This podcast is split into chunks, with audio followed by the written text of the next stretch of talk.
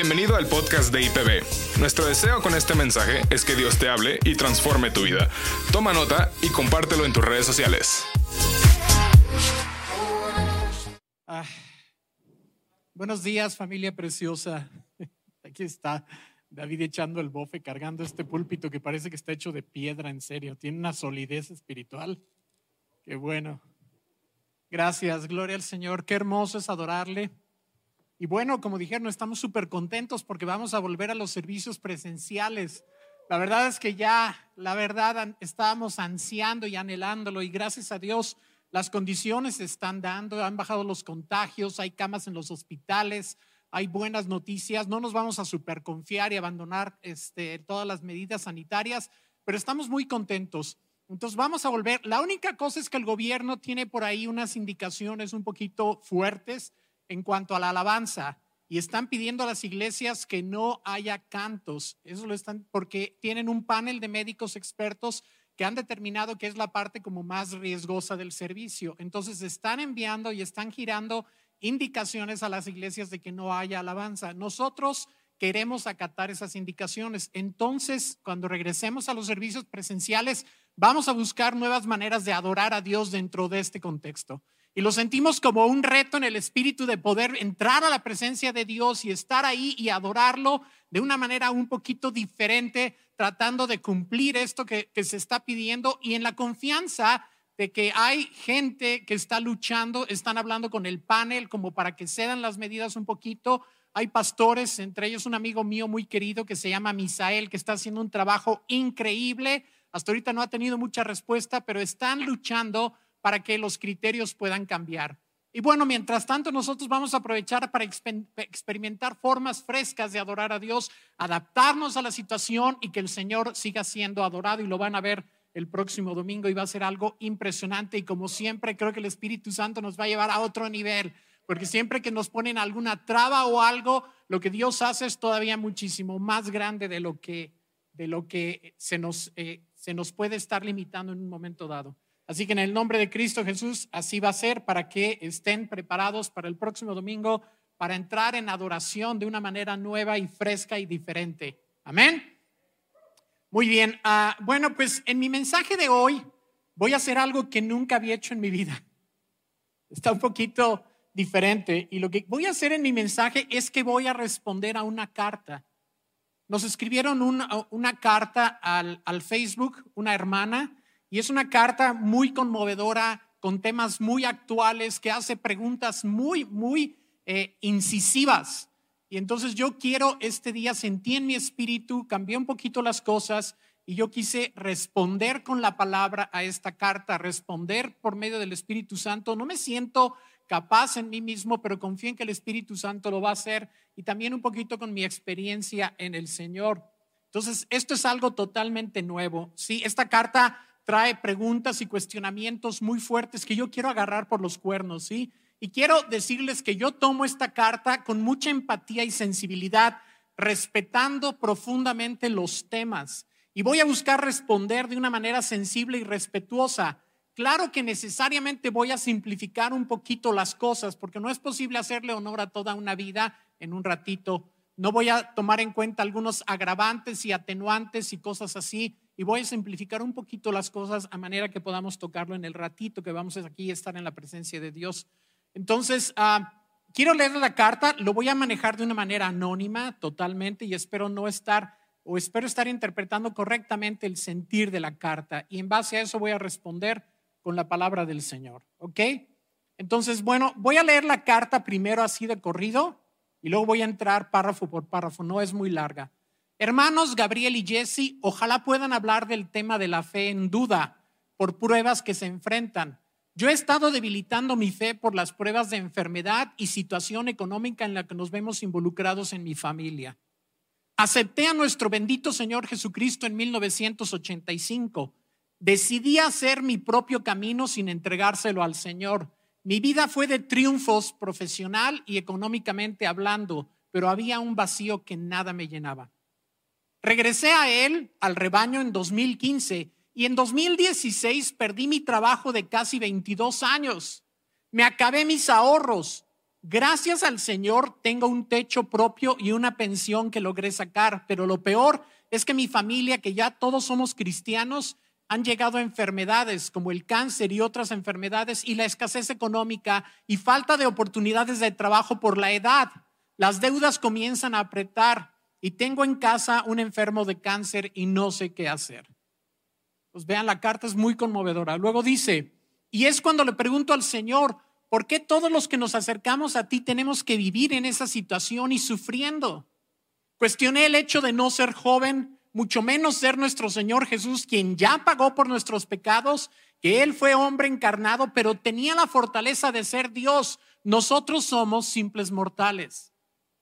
He clamado a Él y me siento abandonada, y es cuando mi fe comienza a flaquear. El Señor me ha mostrado caminos en estas pruebas para ir viendo la luz, pero siento que no es suficiente.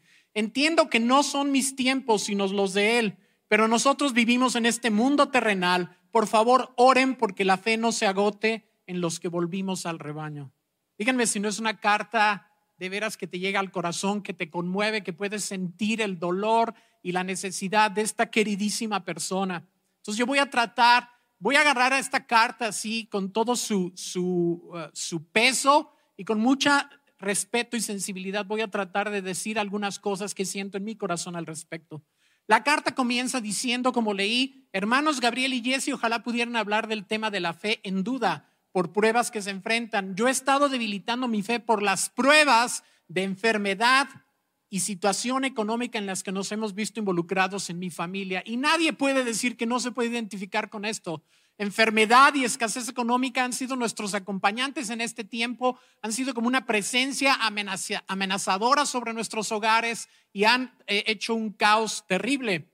Y bueno, aprovecho para mencionar aquí, hablando de estas cosas, que tuvimos una muy, muy, muy, muy dolorosa noticia el viernes pasado, súper dolorosa. Estábamos orando por nuestra hermanita preciosa Rosy López de Tepeji. Eh, estuvimos orando por semanas. Ella se puso muy, muy grave de COVID y estuvimos orando todos los días en la mañana y en la noche por semanas. Pero desgraciadamente el viernes en la noche ella falleció y fue un golpe espantoso porque ella era una columna central en nuestra obra y en Tepeji. De hecho, por ella estamos en Tepeji. Fue ella quien nos abrió los ojos y quien nos hizo un llamado de parte del Señor. Fue ella quien puso los recursos, hizo un montón de cosas y le echó todas las ganas y toda la pasión del mundo para que nosotros pudiéramos trabajar en Tepeji, donde están ahora nuestros queridísimos, amadísimos Félix y Patti. Y pues ella era esa, esa columna en todo sentido, su sabiduría, su empuje, la forma en que ella conseguía lugares para la iglesia, la forma en que daba generosamente y todo esto eran como la columna vertebral de la iglesia en Tepeji y ella desgraciadamente se nos, se nos fue el viernes en la noche, fue un golpazo que no les puedo describir lo duro que es, aparte pues de lo que eso significa para nuestras oraciones. Y estamos profundamente y de corazón con sus hijos Estamos ahí con Oscar y con Reina María, y de todo corazón con su familia, con la iglesia de Tepeji, nuestros hermanos preciosos de Tepeji que fueron sacudidos con esta pérdida tan fuerte. Ahora, ella está en la presencia del Señor y está más feliz que nunca, pero la verdad es que ha sido una cosa muy difícil porque aparte de todo, de todo, ella era mi amiga de años. Ella fue una amiga personal de Leti mía por años y entonces pues ha sido difícil, pero seguimos ahí en la lucha, seguimos en la batalla. No nos vamos a desanimar, vamos a seguir orando con toda la fe, vamos a seguir orando con todo el poder del Espíritu Santo y creyendo en milagros. Y ni siquiera algo tan fuerte como esto, que es tan lamentable, nos va a parar de esperar respuestas de Dios milagrosas a todas las peticiones que tenemos. No nos desanimamos ni dejamos entrar el temor. Vamos a continuar en el nombre de Cristo Jesús luchando. Tal como esta hermana nos pide en la carta, dice, ojalá puedan hablar del tema de la fe en los tiempos de duda, porque las pruebas de enfermedad y escasez económica están ah, lastimándonos y están robándonos la fe. Y bueno, yo quiero primero que nada traer a colación Santiago 1, 2 y 3. Santiago capítulo 1, versículos 2 y 3, donde dice, hermanos míos, Tengan por sumo gozo cuando se encuentren en diversas pruebas, sabiendo que la prueba de su fe produce paciencia. Déjame decirte algo súper super honesto y muy sincero. Santiago 1, 2, 3, así de entrada suena absurdo. Con todo respeto, suena ridículo. ¿Neta, Santiago? ¿Esperas que nos alegremos por estar en medio de pruebas? No inventes. ¿Eres masoquista o qué? ¿De qué se trata, hermano Santiago? ¿De qué se trata? Sin embargo, yo confío que a lo largo de este mensaje vamos a avanzar y esto nos va a sonar cada vez menos absurdo.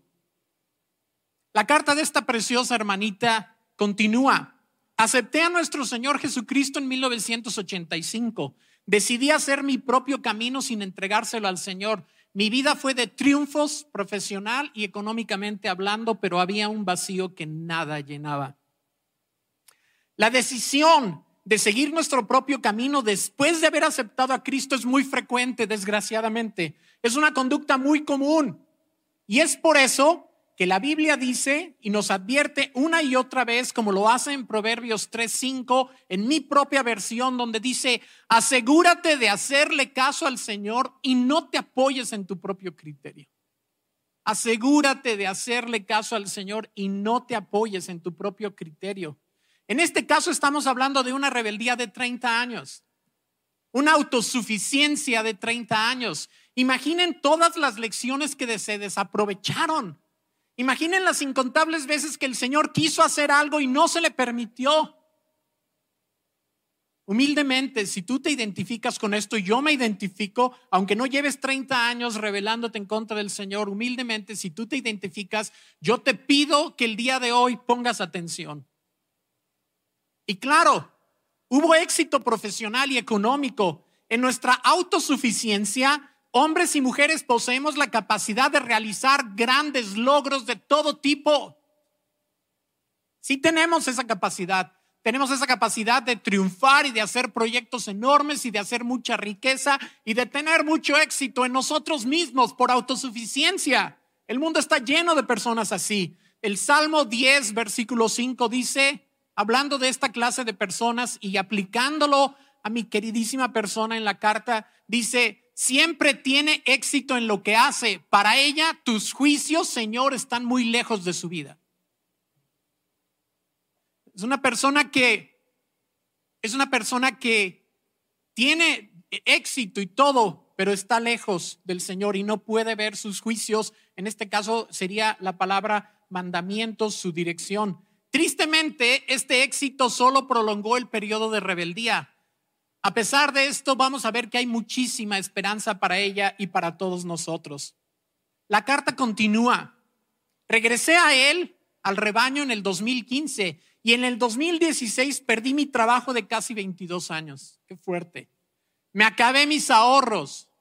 Gracias al Señor tengo un techo propio y una pensión que logré sacar, pero lo peor es que en mi familia que ya todos somos cristianos, llegan las enfermedades fuertes como el cáncer y otras enfermedades fuertes y la escasez económica y la falta de oportunidades de trabajo por la edad. Las deudas comienzan a apretar y con un enfermo de cáncer en casa no sé qué hacer. Noten, querida familia, cómo al poco tiempo de regresar al camino del Señor le sobreviene a esta persona la peor crisis de su vida el derrumbe de años de trabajo y esfuerzo acabando de regresar al Señor. Fue algo totalmente inesperado. No regresó a un capítulo nuevo lleno de todas las bendiciones del sueño evangélico. ¿Por qué? Esa es la gran pregunta que esta carta plantea. ¿Por qué si ya regresé? ¿Por qué si volví al Señor? Volví a la peor crisis de mi vida. ¿Por qué no cambiaron las cosas de inmediato? Esta es la gran pregunta que esta conmovedora carta plantea. Y viene el asunto de la edad, y yo lo puedo entender perfectamente. Ella está en la tercera etapa de la vida igual que yo, es un poquito más joven que yo. Y la edad es la clave a estas alturas, sí. La edad es clave, porque es cuando más vulnerables nos vamos haciendo. Y pensamos, ¿podrá Dios cuidar de mí? ¿Voy a terminar en la calle o siendo una carga para alguien? En la tercera edad de la vida uno se llena de hubieras y del deseo fantasioso de regresar a esa bifurcación en el camino donde elegimos mal. Jóvenes, gente madura de la segunda edad, pongan atención. Ustedes probablemente están en esa bifurcación de caminos. Elijan bien el camino que van a tomar. No insistan en resistir la voluntad de Dios, no vivan en rebeldía. Dejen esa rebeldía y aprendan la docilidad. Sean dóciles al Señor y se van a ahorrar muchísimos dolores. El Salmo 32, versículos 8 y 9 dice, en el versículo 8, el Señor dice, yo te instruiré, yo te mostraré el camino que debes de seguir, yo te daré consejos y velaré por ti. Y añade, no seas como el mulo o el caballo que no tienen discernimiento y cuyo brío hay que domar con brida y freno para acercarlos a ti. Esta cita me da muchísima dirección a mi vida y frecuentemente estoy volviendo a este Salmo 32. Escuchen, Dios prefiere mil veces dirigirme con mi entera cooperación que arriarme con freno y brida. Lo vuelvo a decir. Dios prefiere mil veces dirigirme con mi entera cooperación que arriarme con freno y brida. Él quiere dirigirme, no quiere arriarme. ¿sí? Dice, te guiaré, te instruiré, te aconsejaré, velaré por ti. Eso es lo que Dios prefiere hacer si nosotros le damos chance. Pero si yo me pongo mulo, si yo me resisto, tiene que ir por el equipo de emergencia. La soga, el freno, la brida, el fuete. Y por lo tanto estoy procurando, estoy aprendiendo a ser sedita con él. Y me ha costado mucho trabajo, pero ahí voy con el favor de Dios. Y probablemente a ti también, seguramente. Luego viene la siguiente parte de esta carta, el, el gran porqué, la pregunta dolorosa. Dice, y es cuando le pregunto al Señor, ¿por qué todos los que nos acercamos a ti tenemos que vivir en esta situación y sufriendo? Cuestioné el hecho de no ser joven, mucho menos ser como nuestro Señor Jesús, quien ya pagó por nuestros pecados, que Él fue un hombre encarnado, pero tenía la fortaleza de ser Dios. Nosotros somos simples mortales. ¿Cuántas veces nos hemos sentido así? Doy gracias a Dios por la honestidad de esta preciosa hermanita, porque cuántos hemos planteado esas preguntas y nos da pena aceptar que la hemos planteado.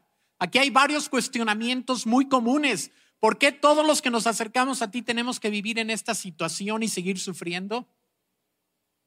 Implícito, ¿por qué justo cuando regreso al Señor es cuando más mal me va? ¿Qué el hijo pródigo no regresó a una vida de festejos, todos engordados y una nueva recarga de herencia? ¿No debería haber sido igual para mí? Otro cuestionamiento implícito. ¿Por qué cuando ya no soy joven y no puedo volver a empezar? ¿Por qué en ese momento de la vida, cuando ya no tengo fuerzas, cuando ya no siento la confianza que antes sentía, cuando siento que no podría volver a empezar y volver a labrar un patrimonio, ¿por qué ahora? ¿Por qué te esperaste, Señor? Otro planteamiento aquí, otro cuestionamiento. ¿Por qué si Jesús ya pagó por nuestros pecados? ¿Acaso tenemos que pagar nosotros también por ellos? Otro cuestionamiento más. ¿Por qué nos pide Dios soportar tanto si somos simples mortales? El que chiste es Dios. Y estos cuestionamientos son muy respetables y muy válidos y muy honestos y en verdad, insisto, agradezco esta honestidad. Pero quiero decirles algo, familia preciosa, Dios no se está desquitando de años de rebeldía. Él no haya ningún placer en eso. Ahí está, para que aprendas. Esas no serían palabras de Él jamás. Tampoco estamos pagando por nuestros pecados. Jesucristo ya pagó por ellos. No, Dios está llevando a cabo procesos sumamente saludables y sanadores en nosotros. Y déjenme decirles algo. Son procesos de los cuales ni Jesús se libró. Jesús pasó por estos procesos. Porque aquí hay un malentendido muy común acerca de Jesús. Muchos sentimos que como Jesús se muchos sentimos como que Jesús se apoyó en su divinidad para superar las pruebas. Pero esta noción es completamente equivocada. Cuando Filipenses 2.5 y versículos siguientes habla de que Jesús no se aferró a su estatus divino, sino que se despojó a sí mismo, se refiere a esto, incluye esto. Jesús renunció a echar mano de su divinidad para neutralizar o aligerar sus pruebas. Jamás echó mano de su divinidad para superarlas o para hacerlas menos dolorosas. Escuchen lo que dice en Lucas capítulo 22, versículo 28. Dice Jesús a sus discípulos, ahora bien, ustedes son los que han estado siempre a mi lado en mis pruebas. A mi lado en mis pruebas. Es un lenguaje de dolor y de desgaste, aligerado no por su divinidad, sino por tener amigos a su alrededor, como nosotros. Jesucristo no se apoyó en su divinidad para superar estas cosas, se apoyó en sus amigos, se apoyó en sus discípulos. Por eso les dice, ustedes son los que han estado conmigo en mis pruebas. Eso le daba consuelo a Jesús, no su divinidad, sino la familia que estaba formando en torno a él. Eso lo animaba. ¿Por qué otra razón Jesucristo habría de decir, ustedes son los que han estado conmigo en mis pruebas?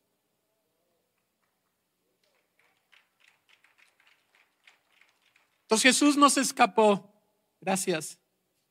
Continúa la carta. He clamado a Él y me siento abandonada. Y es cuando mi fe comienza a flaquear. El Señor me ha mostrado caminos en estas pruebas para ir viendo la luz, pero siento que no es suficiente. Entiendo que no son mis tiempos, sino los de Él. Pero nosotros vivimos en este mundo terrenal. Por favor, oren porque la fe no se agote en los que hemos vuelto al rebaño.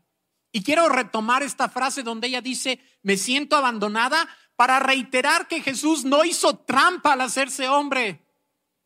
Él no hizo trampa al hacerse hombre, no se guardó su divinidad para echar mano de ella cada vez que hubiera momentos de prueba. De hecho, estando en la cruz, Jesucristo clamó las mismas palabras que esta persona está poniendo en su carta, porque en Mateo 27, 46 y Marcos 15, 34 dice, Dios mío, Dios mío, ¿por qué me has abandonado?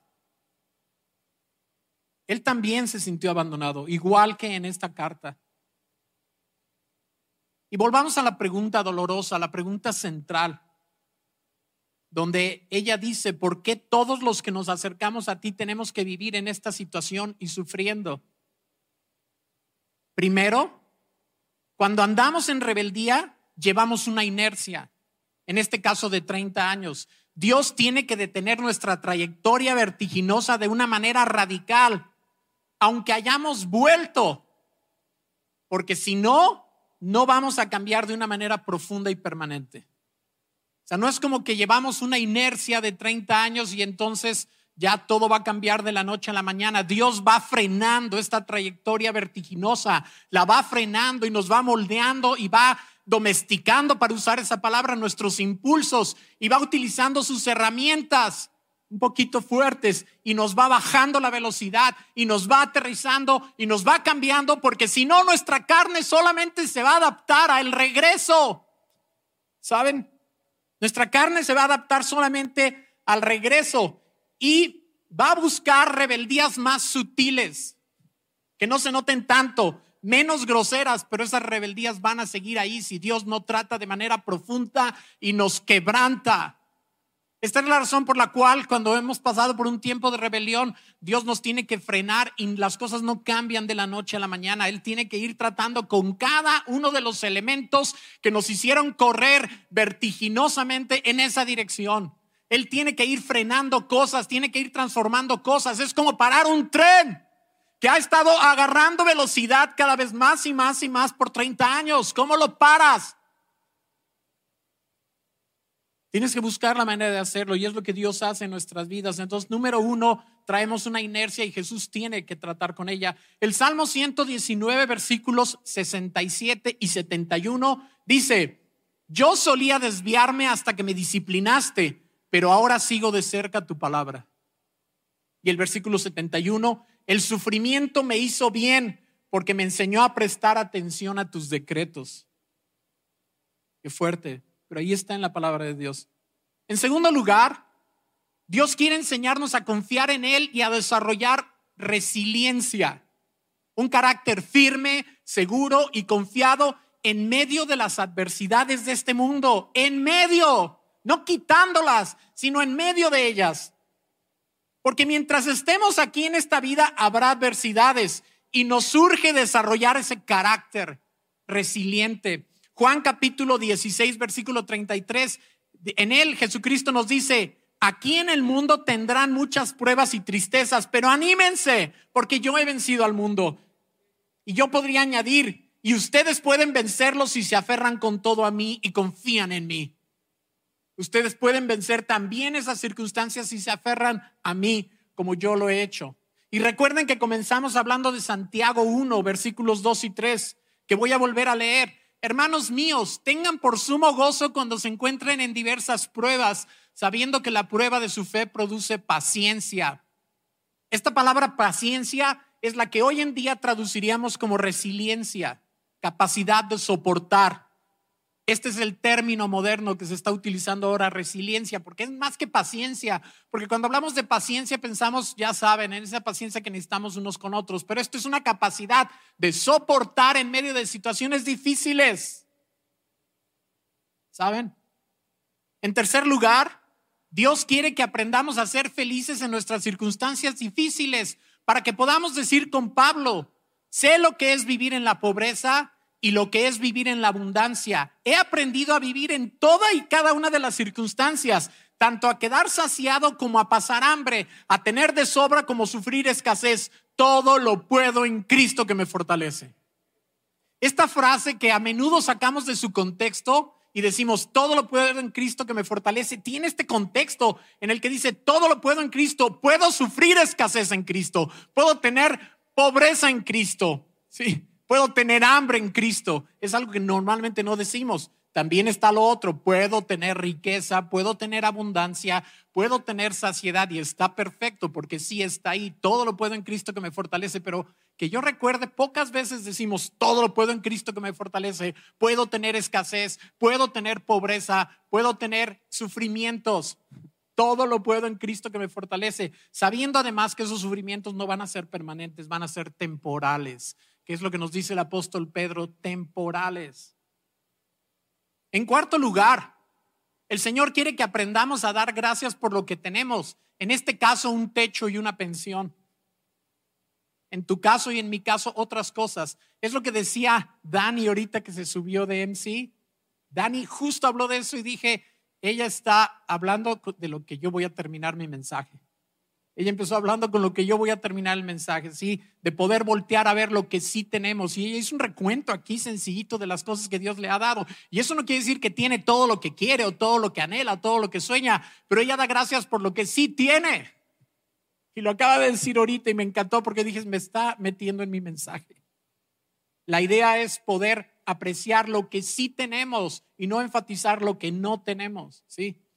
Porque con los ojitos todavía deslumbrados por aquel viejo sueño que perdiste, tardas en darte cuenta de todo lo que has rescatado y lo que Dios está renovando en tu vida.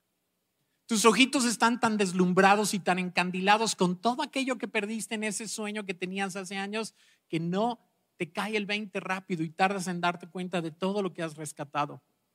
Por eso el Salmo 103, versículos 2 y 3 y el 5 dice lo siguiente, Alaba alma mía al Señor y no olvides ninguno de sus beneficios. Él es quien perdona todas tus iniquidades, el que te sana todas tus dolencias. Él salva tu vida de la muerte, te corona de fiel amor y compasión. Es el que sacia de bien tu boca, de modo que te rejuvenezcas como el águila. Me encanta porque fíjense los verbos aquí. Él sana, Él salva, Él sacia. Él es nuestro sanador, Él es nuestro salvador, Él es nuestro saciador. Jesucristo lo es todo para nosotros. Y no podemos aprender esto más que en circunstancias difíciles y retadoras. Es el único lugar en donde podemos aprender que Jesucristo es nuestro sanador, nuestro salvador y nuestro saciador, como dice el Salmo 103. Y si tú haces estas cuatro cosas, yo lo creo de todo mi corazón si tú haces estas cuatro cosas, entonces Dios va a cambiar tus circunstancias. Una vez que hayas aprendido esta, y son unas pocas de las muchas cosas que aprendemos, no solamente cuatro de una lista que puede ser mucho más larga, pero una vez que empiezas a practicar estas cosas, entonces Dios cambia tus circunstancias. Es una promesa, porque fíjense cómo dice Santiago 5:11. Y con esta cita voy a cerrar. Honramos en gran manera a quienes resisten con firmeza en tiempo de dolor. ¿Qué es lo que estamos viviendo en este tiempo? honramos en gran manera a quienes resisten con firmeza en tiempo de dolor. Por ejemplo, han oído hablar de Job, un hombre de gran perseverancia. Pueden ver cómo al final el Señor fue bueno con él, porque el Señor está lleno de ternura y misericordia. Y cuando estamos pasando por pruebas difíciles de enfermedad y escasez, es cuando se nos puede olvidar que el Señor en verdad está lleno de ternura y misericordia. Y cuando estamos sufriendo porque hemos sufrido, eh, hemos tenido una pérdida, es cuando se nos olvida que el Señor está lleno de ternura y misericordia y de que si nosotros respondemos de la manera que Él quiere que respondamos, no solamente vamos a recibir beneficio nosotros, sino que lo vamos a glorificar a, glorificar a Él. Así que en este día, tal como nos piden Jesse y yo, estamos orando por esta preciosa hermanita y por muchos que como ella se encuentran en dificultades y penurias de todo tipo.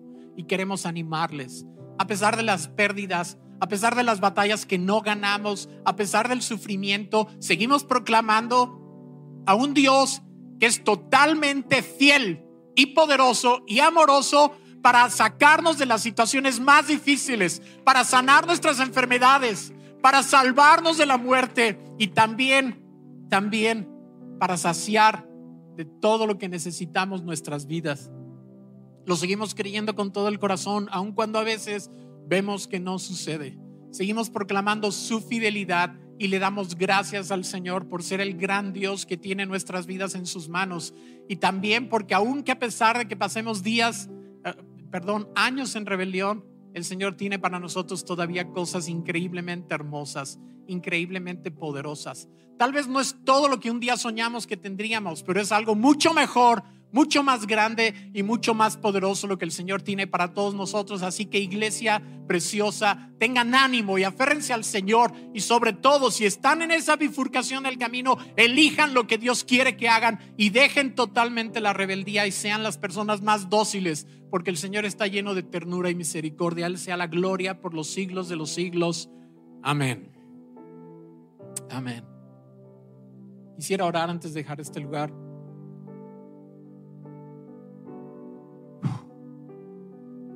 Quiero pedirte, Padre, en el nombre de Cristo Jesús, que estas palabras, Señor, en respuesta a una carta bien honesta, bien conmovedora, bien real, con la cual muchos nos identificamos, Señor.